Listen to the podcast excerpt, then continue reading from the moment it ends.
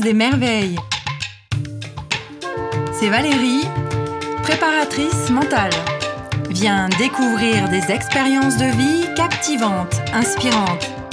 Allez, on part ensemble explorer ces vibrations, ces kiffs qui t'animent, le génie authentique qui donne du sens à nos vies. C'est ton podcast qui révèle les talents. Bonjour Jacques. Bonjour Valérie. Alors Jacques, on s'est rencontrés euh, à la mairie d'Aulois. Oui, j'étais venu pour euh, prendre contact avec les mairies justement pour nous souhaitions installer une balise météo au sommet du Puy Loire. Voilà. Donc j'avais pris rendez-vous avec le maire et puis il y avait le maire et, et toi aussi en tant qu'élu municipal. On s'est connus comme ça. Voilà, donc du coup tu représentais la Fédération française de vol libre euh, ou Enfin, comité. Le, enfin, le comité départemental de vol libre qui gère donc les sites euh, dans le Puy-de-Dôme, voilà, Voilà. Et qui émane de la Fédération française. qui est rattaché à la Fédé euh, donc nationale. Oui, Et donc tu es venu nous présenter cette activité euh, de parapente voilà. Qui est super intéressante. Je connaissais pas du tout et là je suis en train de, de découvrir cette activité et les, parapentistes donc qui pratiquent. Est-ce que tu peux nous, nous en dire un peu plus sur cette activité? Et ben, c'est une activité qui existe depuis euh, une bonne quarantaine d'années. Voilà, qui est très bien structurée avec des écoles qui a des écoles pour apprendre et après on a des sites euh, officiels qui nous permettent de voler après des sites moins officiels où voilà, on arrive à les voler du qu'on marche un peu et après c'est une activité qui est assez facile à, pratiquer qui n'est pas à risque du tout si on est respectueux de, ben, de- des règles en vigueur. Si on a subi si on a fait une bonne formation alors les gens de l'extérieur disent c'est dangereux mais bon c'est comme tout sport euh, comme tout sport comme la plongée comme le ski extrême c'est pas plus dangereux qu'autre chose voilà, après c'est le plaisir de voler simplement avec un gros sac sur le dos euh, de décoller de n'importe où de se poser dans un champ de replier de repartir à pied de se promener voilà c'est Et justement, il faut, il faut un, un brevet de pilote, quelque chose? Euh, Comment ça se passe? Il y a des formations? Alors, il faut. Le brevet de pilote n'est pas obligatoire en France. Il, par contre, il est évident qu'il faut se former, Et oui. hein, parce que si on se forme pas, ça peut se finir très mal. Voilà, donc on se forme dans des écoles. euh, il y en a deux dans le Puy-de-Dôme, et- écoles ici. Après, il y en a un peu partout en France. On fait une semaine de stage d'initiation. Soit après, on se sent apte à voler avec des, des camarades plus expérimentés. Soit on fait un deuxième stage. euh, après, c'est vraiment personnel. hein, des- Et on fait un vol tout seul dès le premier stage? Ouais, ouais. euh, on va dire qu'on commence par du gonfler sa voile sur du plat. Après, une fois qu'on maîtrise, on fait ce qu'on appelle le pentécole. Donc, c'est des petits des décollages sur des petites buttes de 10, 20 mètres, 5 mètres. Ah oui. Ouais. Et après, ben, c'est le grand vol, hein, au bout de soit le mercredi, soit le jeudi, alors ça dépend des conditions. Donc le grand vol, ça peut être le Puy de Dôme chez nous, ça peut être le Puy de 512, ça peut être Valbelé, enfin, avec du dénivelé. Là, on est tout seul, guidé par euh, un moniteur en haut, un moniteur en bas. On est en fin de compte comme un, un pantin qui est guidé euh, par un moniteur. Et puis voilà, pour le premier vol, et puis pour le deuxième, on est guidé, puis de moins en moins jusqu'à arriver à être autonome. C'est vrai que le Puy de Dôme, il est, il est connu euh, pour ses parapentistes. On dit que le géant a des satellites et on les voit tout autour. euh, Oui, alors euh, le paysage doit être magnifique. Le Puy de Dôme a un gros avantage, c'est qu'il permet de décoller de tous les côtés, quel que soit le vent. Ah oui. Voilà. C'est quasiment le seul site en France qui est comme ça. Et après, il y a d'autres sites comme très très pratiqués, euh, avec beaucoup beaucoup d'activités qui est Sassardo par exemple, qui ne permet que de décoller avec du vent de nord ou du vent d'est. Parce qu'il faut savoir qu'en parapente, on décolle toujours face au vent. Ah oui, c'est. Donc, suivant le site, on adapte. Si on a du vent d'est ou du vent de nord, on voit la Sassando. Si on est vent de sud, du vent d'ouest, on voit la Coran, par exemple. C'est deux sites qui sont opposés. Alors que le Puy-de-Dôme, lui, euh, quel que soit le vent, euh, du moment qu'il n'est pas trop fort, on peut voler. Hmm. Et l'équipement alors euh, nécessaire? Alors, l'équipement, c'est. On va commencer par le bas, donc des chaussures. Ouais. Les baskets On y va pantalon Ouais, euh, des chaussures de marche, c'est mieux, parce que c'est voilà, des, des chaussures potables, on va dire mieux des- de marche. Après, des vêtements un petit peu chauds, parce qu'on risque d'avoir froid en vol. On n'a jamais trop chaud, on ne peut qu'avoir froid. Et après, donc, c'est si on remonte, c'est une sellette dans laquelle on est assis comme harnais. Enfin, c'est une sellette dans laquelle on est assis très confortable, avec équipé d'un parachute de secours. Bon, pas pendant les premiers vols, mais après, on s'est recommandé. Et quand on remonte, après, au-dessus, c'est une voile, euh, une voile de, de parapente, voilà, spécifique, euh, en fonction de la taille, du poids, du niveau. euh, Ah oui, d'accord. oui, Ok. voilà, là, ça, on est parti du bas jusqu'en haut. Et après, ben, j'ai oublié, le casque en passant, le casque et les gants, voilà, l'équipement l'équipement de parapentiste. Et tout ça tient dans un gros sac à dos, comme vous pouvez en voir des fois au bord des routes qui font du stop. Ou... ouais, c'est pas forcément la tente, non, non. le matelas. Non, non. C'est donc pour les, les parapentistes. Et, alors, euh, donc pendant cette formation, on, on, apprend aussi tous les phénomènes météorologiques, on apprend euh, les règles, on apprend à voler seul et à respecter la nature, parce que c'est quand même une activité euh, très naturelle. Ah ben, c'est très naturel, parce que le parapente ne génère aucune, aucune nuisance, à part se rendre sur les sites en voiture, on peut aussi y aller à pied ou en vélo. Hein. Mais après, le parapente ne génère, ne génère aucune nuisance, aucune nuisance. Hein. Mm-hmm. Donc, au contraire, mais des fois, on, on ramasse des saletés qui traînent euh, dans la nature quand on se promène. Hmm. Oui, j'ai vu que vous Et aucun bruit, euh, surtout aucun bruit, c'est ça qui est. Aucun bruit, voilà, ça c'est vraiment le, la partie agréable. En plus, oui, c'est vrai que c'est silencieux, donc ça gêne pas. Euh, non, personne. On vous remarque pas, il faut lever les, les yeux on, au ciel. On nous remarque, mais on nous voit, mais on nous connaît pas, comme on dit ça. oui. historiquement parlant, comment est-ce que toi, tu en es arrivé, Jacques, à, à pratiquer le parapente Alors, on est tous pareils, on ne sait pas. Mais moi, j'ai ma petite idée. J'ai, quand j'étais, euh, j'ai fait l'armée. Je fais partie des gens qui ont fait encore l'armée. C'était pas un choix, c'était une obligation. Et comme j'étais dans la marine, j'ai jamais mis les pieds sur un bateau et j'ai eu l'occasion de faire du saut en parachute à peau, ah histoire de sortir de, la routine. Donc j'avais fait trois sauts en parachute à peau. Donc sur ces trois sauts, j'ai dû rester au total euh, 4 minutes, 4 minutes 20 en l'air, enfin en vol, hein, entre guillemets, enfin en chute. Et après, après l'armée, donc j'aurais aimé continuer, mais après j'ai repris le travail. Après, j'avais pas spécialement les moyens, peut-être un petit peu la trouille au bout de 6 mois. Et après, je m'étais un petit peu renseigné avec le planeur, avec le deltaplane, et puis euh, le parapente est, est apparu, s'est démocratisé, et je me suis inscrit à un stage, et je suis parti faire un stage dans les Pyrénées. Voilà. D'accord. Voilà, j'ai. Et euh, dans les Pyrénées, en plus, euh, le paysage devait être. Ouais, c'était au pied du Tourmalet à Barège, mm. en 88, ça fait quelques années. Et donc ça t'a émerveillé et tu t'es dit, euh, je veux faire ça?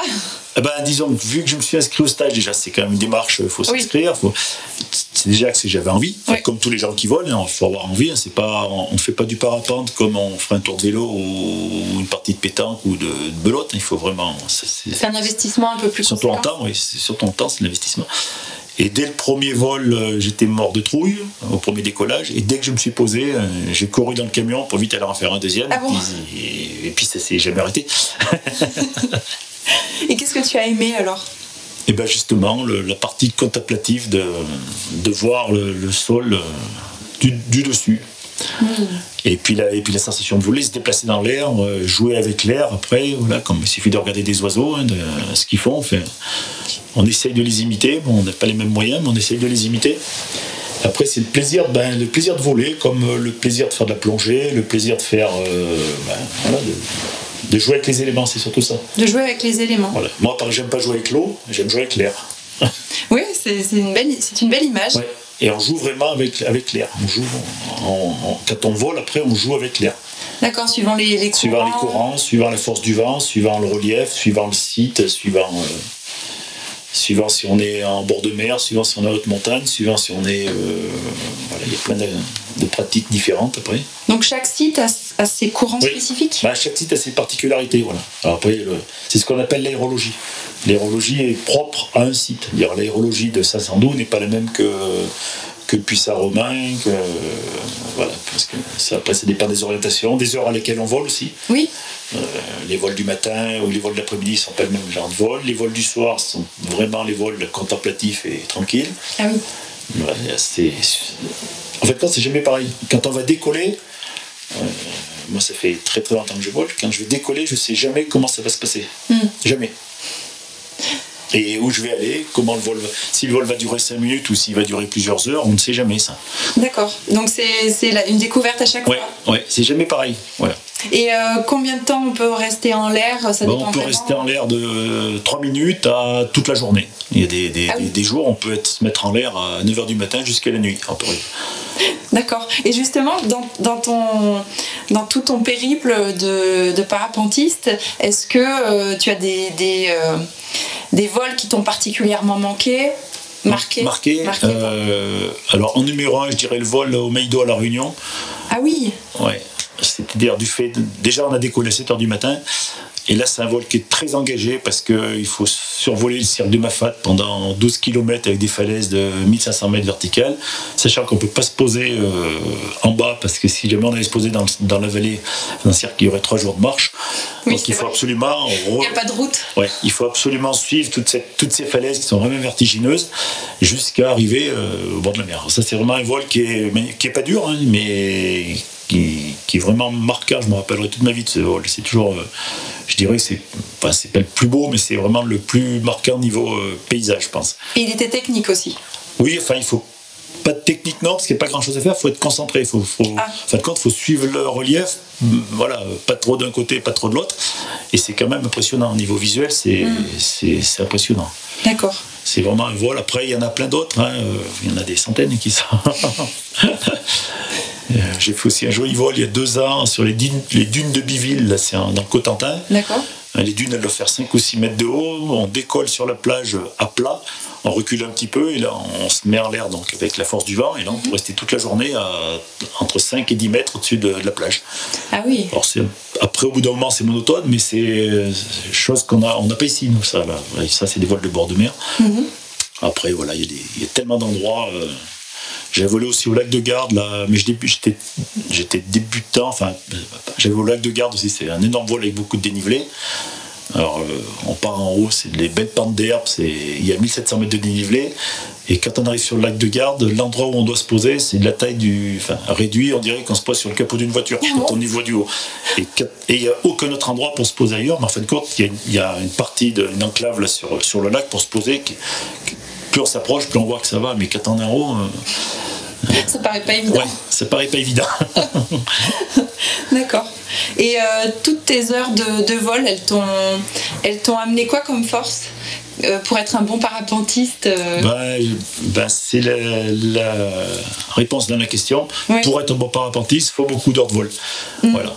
Plus on a d'heures, plus on est un bon parapentiste. Après, après il y a le feeling, après il y a voilà, à heure égale, il y en a qui sont bien meilleurs d'autres. Euh, mm. Mais c'est le fait de la pratique, des heures et du nombre de. Enfin, la pratique, plus intense, plus c'est régulier, plus on est un bon pilote et plus on est en sécurité. Et oui. Et, euh, si on devait mettre des mots sur trois forces bien ciblées, c'est-à-dire, euh, toi, quelles sont les forces que cette activité t'a permis de développer? Eh bien, la patience. Oui. Parce que je suis très, très patient pour faire du parapente. Dire pour, je suis pas spécialement patient dans la vie. je ne supporte pas s'il y a quatre voitures devant moi, j'ai l'impression que c'est un bouchon. Alors que je peux rester trois heures à attendre sur un site que le vent arrive. Enfin, après, il faut être humble. Hein, il ne faut pas vouloir être euh, champion du monde euh, avant de commencer, comme on a connu certains. Et puis après, euh, il, faut, il faut aussi être. Ben après, le, côté contemplatif. Voilà, ça que j'avais déjà, que j'ai toujours, mais je l'ai encore plus en vol. Ça, je l'ai déjà en tout, je suis quelqu'un qui aime bien, très contemplatif, mais en vol, c'est encore. Mais c'est surtout la patience. Moi, je dirais l'aspect numéro un, c'est la patience. Hmm. Parce que rien ne dépend de, de, de, toi, c'est vraiment attendre le vent. Euh, Avec les conditions soient favorables, voilà. S'il y a trop de vent, comme ces jours-ci, tout de suite, par exemple, il fait très beau, mais on a trop de vent, donc on ne peut ah pas voler. Voilà, on voudrait bien, on est tous pareils. Euh, on ne peut pas voler parce qu'on a beaucoup trop de vent, que ça fait plusieurs jours que ça dure. Et à contrario, des fois, on va sur un site et puis il faut attendre qu'il y ait de bon vent. Euh, ça arrivait il y a deux jours au Puy euh, jeudi au Puy de Dôme, on est resté deux heures à attendre parce qu'on n'avait pas de vent justement. On ne savait pas de quel côté décoller. Et on est resté deux heures à attendre. Voilà, on était bien. On était au soleil entre, entre, copains, on était bien. Oui, j'ai remarqué que c'était un peu une grande famille, comme dans beaucoup de, sports, dans beaucoup d'activités. Euh, je vous ai vu vraiment soudés, euh, à l'écoute. Il y avait toutes les générations, du plus jeune au plus ancien. Euh. Alors, à juste, juste, titre, parce que déjà, on se connaît quasiment tous. Les, voilà, c'est un milieu, ça, on, on, a besoin des autres, hein, que ce soit pour, faire, pour remonter sur les sites, pour faire des navettes, pour se faire conseiller. Pour... Même si on vole seul, on a besoin des autres. Et en plus, la pratique du parapente, ben, j'ai l'exemple type ce matin, ma fille est en stage euh, à Sassando, elle n'a elle a pas 15 ans, et on est monté avec euh, un copain qui a 82 ans. Donc euh, ah ce matin, on avait une amplitude de, si je ne me trompe pas, 66 ans d'âge. Et il n'y a aucune différence entre les gens qui ont 15 ans ou 82. Hein, mm. Voilà, on est tous des pilotes. chose qui, dans d'autres sports, c'est moins. Et oui, c'est pas forcément possible, alors que là, oui. Ah oui, on a pas mal de. Donc, on a beaucoup d'anciens. Il y a beaucoup d'anciens qui volent. Moi, je fais pas encore partie des vieux parce qu'il y en a qui sont beaucoup plus vieux que moi. Faut quand même le préciser. c'est vrai, non, non, mais on a plein de copains là chez nous qui volent, qui ont 78, 80, et puis des acharnés, puis des bons pilotes. Et on a des quelques, pas mal de petits jeunes là, entre 15 et 20 ans aussi qui s'y mettent. Et, et, en fait, compte, tout le monde est à la même enseigne. Il n'y a pas de jeunes, de vieux, ça ne demande pas d'activité, ça ne demande pas de. de qualité physique. Voilà, spécifique. Donc, euh, ou même d'études spécifiques, finalement, tout est à apprendre. Tout est à apprendre. Oui, quand on fait un stage, qu'on ait 60 ans ou 15 ans, euh, c'est pareil. Alors, on apprend un peu plus qu'à 15 ans que 60. Mais il y a des gens, euh, il y a des gens qui se mettent au parapente à la retraite, on en a plein, qui se sont mis au parapente à 60 ans, voire plus. Mm et qui viennent aussi après des bons pilotes. Eux, ils ont déjà la patience et la sagesse par rapport aux jeunes. Et donc un bon pilote, c'est plutôt celui qui, qui arrive à, à, se poser, qui, qui anticipe bien les événements. Il y, a un dicton, dicton qui est vrai, un bon pilote est un vieux pilote. Ok. Voilà. C'est pareil pour les cavaliers. Oui, oui, en un, bon, équitation. un bon pilote est un vieux pilote. Voilà. Hmm. Donc, Parce qu'il a, il a réussi à anticiper, il a eu l'expérience de plein de ben, situations. l'expérience, voilà, de, de, gérer plein de situations. Euh. Et du coup, la transmission, elle doit être importante parce que les plus anciens, qui ont beaucoup d'heures de vol, je veux dire plutôt, et eh ben, peuvent dire aux autres ben, ça. Tout à fait. Et puis quand les, nouveaux pilotes arrivent et qu'ils ont fait leur stage, commencent à voler, ben euh, voilà, ils se greffent à un groupe et puis les anciens les encadrent ou leur dit euh, fais gaffe, là tu peux voler, là le vent est trop fort, là vas-y pas, ou je serai toi, j'irai pas, mais le mieux c'est de pas y aller, ou là c'est tout bon parce qu'il aussi le contraire. Des fois, des jeunes pilotes qui osent pas trop voler et on est là pour leur dire c'est si, là, tu peux, c'est tout bon. Et D'accord. On a tous, on a tous eu ce cheminement en fin de compte. Hein. On a tous été conseillés, à part les, les, pionniers, eux, qui étaient conseillés par personne. Mais nous, on a tous été, on a tous suivi ce processus. les, gens les plus expérimentés. Qui transmettent. Voilà. Comme l'éducation, euh, les parents, euh, voilà. le milieu social. Et euh, est-ce qu'il y a des, événements particuliers où vous vous retrouvez tous euh, Oui, bah alors, euh, il y a une époque, mais poste il y avait pas mal de, de, compètes régionales. Maintenant, ça a disparu parce que c'est devient compliqué à organiser, puis les gens sont peut-être un peu moins motivés. Euh, nous, au niveau de notre club, par exemple, on je fais partie de deux clubs. Les deux clubs, on organise une manifestation une fin juin qui s'appelle le Soirée Frivole sur trois jours, donc avec des gens qui viennent de toute la France. On est une cinquantaine en général, et puis ça, fait, ça va être la 14e édition. Donc c'est amical, voilà. Et il y a aussi euh, l'autre club dont je fais partie, qui s'appelle Band. On, organise une manifestation au Mont d'Or qui s'appelle Sensi Paradise. Hmm. Euh, c'est mi-juillet en général, pareil, c'est des gens qui viennent un peu de toute la France, et on, est 60, 70. Euh, voilà, c'est sympa, c'est juste le but de voler, il n'y a pas de, y a pas de, c'est pas des compétitions, c'est des rassemblements. Et en France, il y a tout un tas, ben, voilà, chaque souvent. En France, il y a plein d'événements comme ça qui se retrouvent. D'accord. Et justement, il y a des compétitions? Alors il y a des compétitions donc qui sont basées sur euh, des distances à effectuer avec des balises, comme des régates avec des balises à contourner. Ah oui. Donc c'est suivant, euh, bah, c'est suivant euh, le, temps qu'on met ou, des objectifs de distance. Il y a des compétitions de distance. Alors là, on participe toute l'année, tous les jours. Donc on décolle d'un endroit, on va se poser à l'autre, on déclare nos vols. Euh, ah oui. à titre d'exemple, avant-hier, il y a des pilotes qui ont fait 325 km euh, à vol d'oiseau en partant de. Ah, quand même. À côté de 3, 350 km 325. donc ça fait très très loin. Et le record de France, il est de 430. Ah oui. Dans un vol d'oiseau, c'est énorme. Euh, ah pour en donner une idée, nous, le record d'Auvergne, il est de 208 km. Donc c'est un, copain, un ami qui est parti du, col de Cromoran, du Puy de la Tâche, et qui a posé au cirque de Navacelle. donc ça, ça fait 208 km. Et le record est de 430. Donc c'est pour dire. Euh, c'est...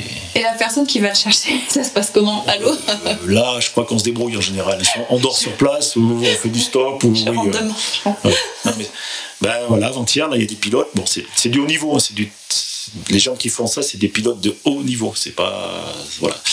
325 km, euh, il suffit de prendre une carte de France, mesurer avec l'échelle de 325 km. On se rend tout de suite compte ce que ça fait. Hmm. Donc ça, c'est toute l'année, les compétitions, enfin, ça marche tous les jours, c'est ce qu'on appelle une coupe de distance.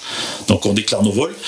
Ça, c'est des... Puis à la fin de l'année, il y a celui qui a gagné. Voilà. Nous, en Auvergne, on a, on a, une, on a une coupe d'Auvergne de distance aussi, on a, hmm. voilà, qui est basée sur quatre vols effectués en Auvergne.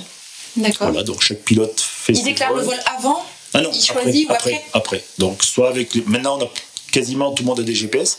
Avant, on déclarait sur l'honneur, euh, voilà, j'ai posé à Saint-Flour, j'ai posé à tel endroit. Par exemple, il y a des, au départ de Saint-Sandou, il y en a qui opposent à Millau, il y en a qui opposent à Cahors. C'est pour dire où c'est qu'on peut aller en vol. Mm. On, va très loin. On peut voyager. Oui, oui. Donc voilà. Sans bagage. Sans bagage. Et euh, les, biplaces, parce que la plupart des gens euh, bah, font connaissance avec l'activité en, en, en, biplace. Oui. En biplace, ouais, avec un baptême en euh, parapente, ça se fait beaucoup. Ah ben, au Puy de Dôme, il y a une énorme activité biplace. Hein, il y a mm. voir. il faut passer un diplôme supplémentaire, je, suppose. Alors, soit pour faire du biplace, comme moi, associatif, il faut passer une qualification biplace. Donc mm. là, on peut emmener qui on veut, mais c'est associatif, hein, donc c'est non rémunéré. Et après, ce que les gens voient, surtout au Puy-de-Dôme, donc c'est tous les, ils, sont, ils sont entre 15 et 20. Eux, c'est des professionnels, donc ils ont un BPGEPS, et eux, eux c'est leur travail. Donc ils, emmènent les gens contre rémunération, rémunération. Voilà, donc eux, c'est leur, euh, c'est leur gagne-pain. Et en plus, ils font plaisir euh, font plaisir aux gens en général. Plaisir aux gens. enfin, en général, oui. en général, tout le temps, on va dire. Les gens reviennent, c'est Donc il y, a ces deux types de biplaces, soit associatifs, donc on est beaucoup, beaucoup de pilotes là. Dans le Puy on a bon, tous les bons pilotes, on va dire, on a quasiment tous notre qualification biplace. Voilà. Et après, les professionnels. Donc c'est... Mais le, pour le passager, la, prestation est la même. Hein, que soit... on, a les, on a les mêmes compétences. Hein. Mmh. Voilà. Et alors, euh, pour éviter de se faire des frayeurs, à quoi doit faire attention, doit être vigilant un, pilote? Alors déjà, euh, voler dans des conditions qui correspondent à son niveau, ça c'est la première chose, mmh. avec une voile à son niveau. C'est-à-dire euh, la force du vent, voilà, la voile, il y a plusieurs. Tout le, monde, tout le monde ne peut pas voler tout le temps par rapport au niveau qu'on a, la voile qu'on a. Donc quand on est plus on est débutant, mais plus on garde de marge déjà. Mmh. Et après, donc il y a l'aspect météo, donc on vole quand on estime qu'on peut voler. Et après, il y a des règles de l'air aussi qui permettent de, quand on est nombreux, surtout plus d'hommes à 500 d'eau, toujours pareil, il y a beaucoup beaucoup de monde. Il y a des règles de l'air qui permettent de ne pas se rentrer dedans. Ah euh, contrairement à beaucoup, ce que beaucoup de gens nous disent, euh, mais comment faites pour ne pas vous rentrer dedans? Ben, il y a des règles. il y a des règles de priorité, d'évitement, de croisement, de, voilà, il y a des règles, donc euh, ce qui fait qu'on ne se rentre pas dedans. Parce que vu du bas, des fois, on a l'impression que tout le monde va se rentrer dedans, hein, quand il y a 500 d'eau pour le soir, quand il y a 50 voiles en l'air ou plus d'hommes. Mhm. Non, non, mais il y, a des règles de circulation, on va dire. Voilà. D'accord. Et les atterrissages dans les arbres, ça arrive de temps en temps? Ça arrive. Euh, je connais quasiment aucun pilote à qui ça n'est pas arrivé. Ah bon? Si, si, mais c'est vrai en plus. Hein. Je, ouais, je sais pas s'il y en a. Après, quand on doit se poser dans un arbre parce qu'on n'a pas pu faire autrement ou qu'on a mal apprécié, il n'y a rien de grave. On se pose dans un arbre. Euh, tout dépend de euh, la taille de l'arbre et la hauteur. on se fait jamais mal parce qu'on se pose normalement en douceur. Par contre, après, il faut vraiment attendre les secours. Pas, pas ah si on n'a pas les pieds au sol, si on est à quelques mètres de haut, il faut faire attention après de ne pas rajouter un suraccident, donc pas aller se décrocher. Tant qu'on n'est pas en sécurité, on ne se décroche pas voilà, dans un arbre. Si on est perché, euh, j'en ai vu, hein, moi. personnellement, je ne me suis jamais perché haut. Mais j'ai vu des gens perchés à 25 mètres de haut. Euh, bon, là, c'est les pompiers qui viennent les sortir. Hein, il n'y a pas d'autre solution. Voilà. Donc ça arrive à tout, quasiment tous les pilotes, un jour ou l'autre, ont fini dans un arbre. D'accord. Et après, le matériel non plus ne subit pas de dégâts. Euh, voilà, il faut y aller. Hmm. Après, il faut passer un petit peu de temps pour enlever la voile. Et qu'est-ce que tu souhaites à cette activité pour le futur? Eh bien, qu'on puisse continuer à voler de manière à peu près aussi libre que tout de suite en France, parce que dans les autres pays, c'est beaucoup plus. Enfin, il y a des pays où c'est plus réglementé que d'autres. En France, on a la chance de, que les sites soient libres et gratuits. Mmh. grâce justement au travail de la fédération et des comités, des comités départementaux. Oui, elle signe des conventions et elle régule. Euh, voilà. Euh, donc ça continue. Moi personnellement, euh, si je peux voler encore 20 ou 30 ans, j'espère. et en plus, il y a ta fille qui prend le relais. Et j'ai ma fille en ce moment qui est en train de se former. Voilà. Mmh. Alors, je souhaite bah, que ça puisse continuer comme ça. Bon, il y a mais ça devient assez compliqué avec les espaces aériens. chez nous, on est beaucoup limité avec les espaces aériens, donc il y a des règles là aussi à observer. On ne peut pas voler partout euh, à toute altitude. Ah oui. Toute la région est réglementée, ça il faut le savoir, euh, du fait de l'aéroport de Tolna. Donc on a des altitudes, à ne, suivant l'endroit où on vole, on a des altitudes à ne pas dépasser. Donc ça, on doit le savoir aussi, ça fait partie des, mmh. des règles qu'on doit connaître et respecter. Mmh c'est d'où les, conventions qui permettent de réglementer tout ça. Alors les conventions, c'est pour les sites, parce que quand on va voler sur un site, on doit avoir les sites, en fait, compte, soit c'est des sites officiels avec des conventions qui sont répertoriées, et quand c'est des sites non officiels, on en a beaucoup chez nous, hein, n'importe mm. quel but on peut voler. Là. Après, il faut avoir l'accord du propriétaire pour pouvoir euh, décoller, atterrir. Euh. Ça permet de, justement euh, identifier des zones et peut-être parfois de dire bah, cette période-là, elle n'est pas propice. Tout à fait, tout à fait. il y a des, sur certains sites, il y a des règles. Hein. On ne vole pas s'il y a des boutons, on ne vole pas de tel mois parce qu'il y a des oiseaux qui nichent, parce qu'il y a des cultures. C'est toujours dans le respect euh, de, la nature ah bah et, des, habitants. On n'a pas le choix, enfin, on n'a pas le choix, c'est normal. En plus, on n'est pas, on n'est pas comme, on fait pas du foot sur notre stade. Là, on est chez quelqu'un systématiquement. Mmh, Dès qu'on décolle ou qu'on se pose, on est toujours chez quelqu'un. Ça, c'est, faut pas l'oublier. Et je vois que vous en avez bien euh, conscience. Oui, oui, bah, mmh. donc tous les, dans le Puy-de-Dôme, tous les sites principaux sont conventionnés et puis euh, il y a des règles. Après, toutes les petites buttes, bon, il n'y a pas trop de soucis, il suffit de marcher un peu et puis on décolle. Mhm.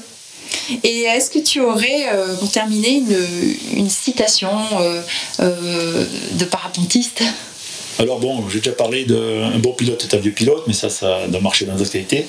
Et nous, on dit toujours le bas est beaucoup plus beau vu d'en haut. Ça, c'est vraiment, ah. c'est vraiment ce que, et c'est vrai. Et c'est vrai parce qu'en fin de compte, quand on vole, L'avantage du parapente aussi, c'est par rapport à toutes les autres choses qui volent, c'est que ça vole, un parapente vole lentement. Oui. Donc on a le temps de voir euh, tous les, animaux, surtout. Moi, j'ai plein de souvenirs d'avoir survolé des biches, des renards, des, euh, non, des sangliers jamais, mais biches, renards, chevreuils, enfin, mm. à quelques mètres au-dessus. Ils ne voient pas parce qu'on ne fait pas de bruit, et là, c'est absolument magique ça. Ah oui. Donc, et en plus, et on voit aussi vraiment la, géographie des, terrains, la découpe des terrains. Et oui, on redécouvre nos terres différentes. Qu'on ne peut pas voir autrement. Voilà. Après, on pourrait les voir en avion, mais en avion, on est à, on est à 200 km/h, donc on voit pas grand-chose. Et puis on est plus haut. Alors que nous, on voit la, on voit la, le parapente se déplace à 40 km/h dans l'air. Donc en ah gros, suivant si le vent est de face ou si le vent est dans le dos, on est entre 20 et 50 km/h. Donc on est à peine plus vite que si on courait. Et donc là, on a vraiment le temps de. On redécouvre le temps long, le, fait d'apprécier. Ben je, dis justement, je suis allé me poser, en partant depuis Dôme, euh, donc je savais pas du tout où j'allais me poser. C'est pareil, c'est le vol qui a fait que. Et en fin de compte, j'ai dit tiens, je vais me poser au stade de Roya. Je ne l'avais plus fait depuis 24 ans. D'accord. Et donc j'ai descendu toute la vallée de Roya. J'ai survolé parce que je fais à pied ou en VTT, parce que moi je, fais pas mal de choses. Donc mhm. c'est un coup à pied, un coup en VTT, un coup en vol. J'ai survolé tout le sentier des crêtes là, qui descend à Roya et j'ai fini par me poser au stade. C'est magnifique. J'ai vu des vu des choses. Pourtant, je connais, mais le fait d'être de vouloir aller au stade de Roya, ça m'a amené à survoler cette euh, zone que des fois on survole des plus hauts. Mhm. Et je me suis régalé, c'était extraordinaire. Ça permet de redécouvrir la nature. Euh, ah Et puis surtout quand on a la chance comme moi de pratiquer, euh, moi je connais, vu que je fais beaucoup de VTT, je connais à peu près tous les sentiers ah oui. vu du, ben, au sol. Et c'est vrai que quand on est en l'air, déjà c'est, on a notre aspect mais c'est beaucoup moins déjà c'est beaucoup moins fatigant. oui, c'est vrai. exemple, j'ai souvenir, il y a quelques années, j'ai traversé le Sancy du Paillaré, donc jusqu'au Puy de la Tâche et continué. En, gros, j'ai mis une demi-heure et je me disais, un pied, il faut la journée pour faire ça. Et là, j'ai mis une demi-heure. Donc, euh, ça ouvre un horizon de, de paysage qui est, D'autant plus quand on connaît la région, c'est, on, se rend compte de, ce qu'on a fait. Là, j'ai eu cette réflexion justement. Je me suis dit, une demi-heure pour faire ça, oui, bien sûr que pied, c'est la journée. Là, pour faire euh, Code de la jeunesse, euh, Cormoran, il faut la journée. Là. Et puis, on, voit aussi l'évolution euh, des forêts, l'évolution. Oui, on voit surtout quand, euh, par exemple, l'année dernière, non, il y a deux ans, au mois de mars, j'ai fait un vol, je suis allé me poser, au mois de mars, c'était mon premier beau vol de l'année, je suis allé me poser vers, dans les Combrailles. Mhm. Euh, c'était très très moche vu du haut parce que c'était tout sec. Donc les champs étaient tout au mois de mars. Il n'y avait pas encore de feuilles, les arbres n'avaient pas de feuilles et c'était il y avait une grosse sécheresse là. Et oui, on voit mieux tous les phénomènes météorologiques. C'était vraiment pas beau. Le changement climatique. La jour-là, je m'étais dit le mm. paysage est pas beau parce que mm. c'était en période de sécheresse au mois de mars. Mm. Voilà. Donc on voit on voit vraiment des choses euh, quelque chose qu'on voit par exemple que aucune personne ne connaît s'il est en région, c'est au sommet du puits de Sassandou. Il y a un lac nous on l'appelle le lago Seco, il y a un lac de cratère qui est sec en fin de compte, et ça on peut le voir que du ciel. même si on va se prendre la pied, on peut pas le voir ça, hmm. la forme. Donc on, voit quand même des paysages exceptionnels. Exceptionnels, juste vu du ciel. Et, en plus doucement, on a le temps de les voir. Hmm. Donc après c'est l'aspect contemplatif. Hein, suivant si on vole, euh, sur, suivant l'altitude à laquelle on vole, plus on vole haut, plus en fin de compte euh, on, a l'impression de survoler une carte. Plus on vole haut, après, elle est tout aplatie. Donc, ah dès, qu'ici, par exemple, on monte à 2005, euh, la chaîne des puits, elle n'existe plus. La seule chose qu'on voit, c'est Clermont, par exemple, en, ah. On ne veut plus rien. Il y a certaines altitudes, on différencie plus le relief. Ah oui, en plus. Donc euh, tu redécouvres le paysage ben, de façon différente, avec d'autres repères, avec l'altitude. Avec, d'autres repères. Voilà. Par exemple, à, partir, on va dire 2005, quand on a 2005, donc chez haut, comme il n'y a que Clermont, que le reste c'est. Il n'y a rien, c'est plat. Ouais, après le soir, oui, voilà. Et après, suivant les saisons aussi, euh, bon, le plus beau, enfin, le plus beau c'est l'automne hein, pour voler, il n'y a, pas, a pas photo la plus belle époque, c'est l'automne, niveau paysage. On peut voler au-dessus des nuages ou, pas du tout? Non. Alors, au-dessus, non. On doit, on doit pas voler dans les nuages. le vol dans les nuages est interdit. Donc, par contre, on vole souvent à la base des nuages. Donc là, c'est là qu'il y a les meilleures ascendances. Dans les nuages, c'est interdit. Par contre, des fois, on a, dans la région, on a deux couches d'air qui se mélangent pas, et on arrive à voler sur les nuages d'un côté. Enfin, c'est peu compliqué à expliquer, mais il y a une barrière de nuages qui se forme euh, sur l'axe des puits. Et on arrive à voler en appui sur cette barrière de nuages, des fois beaucoup plus haut. Donc on est au-dessus de, comme une montagne fictive, au bord. Comme une montagne. Ah ça arrive pas souvent, mais ça arrive une fois euh, de temps en temps. Une montagne de nuages. Euh, comme si on Comme le Maïdo à la Réunion. Ouais, comme, voilà, mais comme si on, en fin de compte, on est 500-600 mètres haut, parce que la base des nuages, mettons, côté est, là, de, donc, ce qui est généré par la plaine et la Limagne, elle est une certaine altitude. Et côté ouest, euh, ben, des fois, les nuages de côté ouest sont 700-800 mètres plus haut. Les masses d'air ne se mélangent pas parce qu'avec les chaleurs. Et on arrive à être au-dessus des nuages d'un côté. Mais par contre, on ne peut pas voler au-dessus des nuages sur une région entière. On a, déjà, on n'a pas le droit de passer à travers les nuages. Mm. Et après, ça serait dangereux parce que. Il n'y a pas de visibilité. Voilà. Hmm. Et tu parlais d'humilité, ça nous rappelle comme on est petit face à cette immensité. C'est vrai, on n'est pas grand chose. Hein. Quand on est en l'air, on n'est pas grand chose. on n'est est rien en fin de compte. On, est... on se laisse porter. Oui. C'est une façon de lâcher prise aussi sur parfois il y a des conflits, des choses comme ça. C'est aussi se dire Alors, le, je me laisse porter. Moi, le, euh. vol, c'est la seule activité que j'ai pratiquée ou que je pratique où quand je vole, je ne pense à rien d'autre. Ah. Rien. Autant euh, en vélo, à pied, on pense toujours. En vol, on pense à rien d'autre. Si on a des soucis, on n'a plus de soucis. Euh, c'est, ça, c'est vraiment euh, c'est le, l'aspect le plus marquant. À condition de voler aussi, d'être bien mentalement dans sa tête. Il ne faut pas non plus être.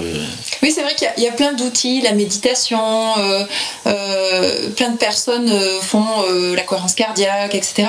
Mais il y a des choses aussi qui peuvent être mises en place eh à ben, travers des activités. Ils, peuvent faire du parapente. Il suffit qu'on soit en l'air. les la, durée dans laquelle on, alors au décollage non parce qu'on est concentré à fond. Mais dès qu'on est en vol on, enfin moi personnellement mais on en parlait que pas, on ne pense à rien d'autre. Mm. vraiment à rien. On pense qu'à voler euh, il faut piloter sa voile aussi. Donc à être, en fait, juste à être. Et il faut, être à faut être à l'écoute de sa voile parce qu'il faut être vigilant en cas de. Parce qu'il faut savoir, des fois, un parapente, ça peut aussi se fermer. Ah bon? Ah oui, ça peut se fermer. Hein, ça fait pas. C'est une, une, structure déformable, donc il faut être, toujours être à l'écoute de sa voile pour, euh, ben, pour euh, rattraper. Euh, ça fait partie des choses qui s'apprennent. Comme un oiseau qui bat des ailes. Voilà, mais voilà. Sauf qu'on contrôle pas. Voilà. Donc il faut toujours être à l'écoute de sa voile, et c'est vrai qu'on on est toujours à l'écoute de sa voile et des éléments extérieurs, donc euh, les odeurs qu'on ressent, les poussières, les, les oiseaux, les collègues, ce qui fait qu'on ne pense à rien.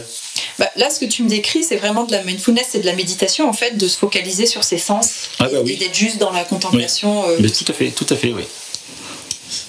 Donc moi j'ai des heures de méditation, on va dire, depuis, quelques années. bah, merci euh, Jacques de nous faire découvrir le parapente euh, bah, alors après, tous ces beaux aspects-là. Donc après, bah, il faut faire euh, soit un biplace, soit un stage. Et puis si moi je conseille les gens qui ont envie de voler, bon le biplace c'est sympa, mais en, fin de compte on, on, subit, enfin on subit, on ne pratique pas. Euh, alors c'est vrai que c'est très sympa le biplace, hein. mais moi je conseille vraiment de, faire un, éventuellement de faire un stage, ça dure une semaine, mmh. comme on fera un stage de ski, de, de, de plongée, n'importe. Et après on voit euh, si on va continuer, si on aime ça. Mmh. Et oui, parce qu'on a plus le réflexe de se dire je vais faire du biplace. Mais le biplace, ça va durer, le biplace, ça va durer entre 20 minutes et une heure, et après c'est fini. Voilà, on aura des belles images, on va dire c'est super, c'était bien, mais c'est Enfin, moi, je conseille vraiment de. Enfin, le biplace, c'est bien parce que ça va demander voilà, deux heures dans sa, journée ou dans sa semaine ou dans sa vie. Euh, après, un stage, c'est une semaine. Mais pour vraiment connaître l'activité, c'est plutôt de faire la découvrir par un stage. Parce que dans le stage, on va tout faire par soi-même. Déjà, on va voler après. Et après, on peut se dire ben oui, oui, c'est génial, je vais continuer. Non, c'est pas mon truc, c'était sympa, mais sans plus. Voilà. Enfin, moi, mm. c'est c'est pas le même aspect. Hein, le, mais le biplace, c'est vrai que c'est sympa aussi. Si on veut juste euh, découvrir, voilà, c'est une très très bonne pratique. Donc je conseille tout, à tout le monde de faire euh, aussi de faire un biplace. Ben moi, Jacques, tu m'as convaincu. Là, je vais m'inscrire sur un stage. ben, on a espoir qu'on ira voler ensemble bientôt. Là. eh ben, écoute, oui. on peut te dire euh, à bientôt dans les airs ah ben, sera avec plaisir. merci beaucoup, Jacques. Ben, merci aussi. Euh, c'était un, un bon moment. Voilà. Merci beaucoup. Au revoir. Au revoir. C'était Jacques Faure, 58 ans, parapentiste depuis 33 ans. Il s'émerveille à chaque vol sans attente. Juste pour le plaisir, pour la contemplation et le partage. Jacques vous invite à le retrouver dans les airs.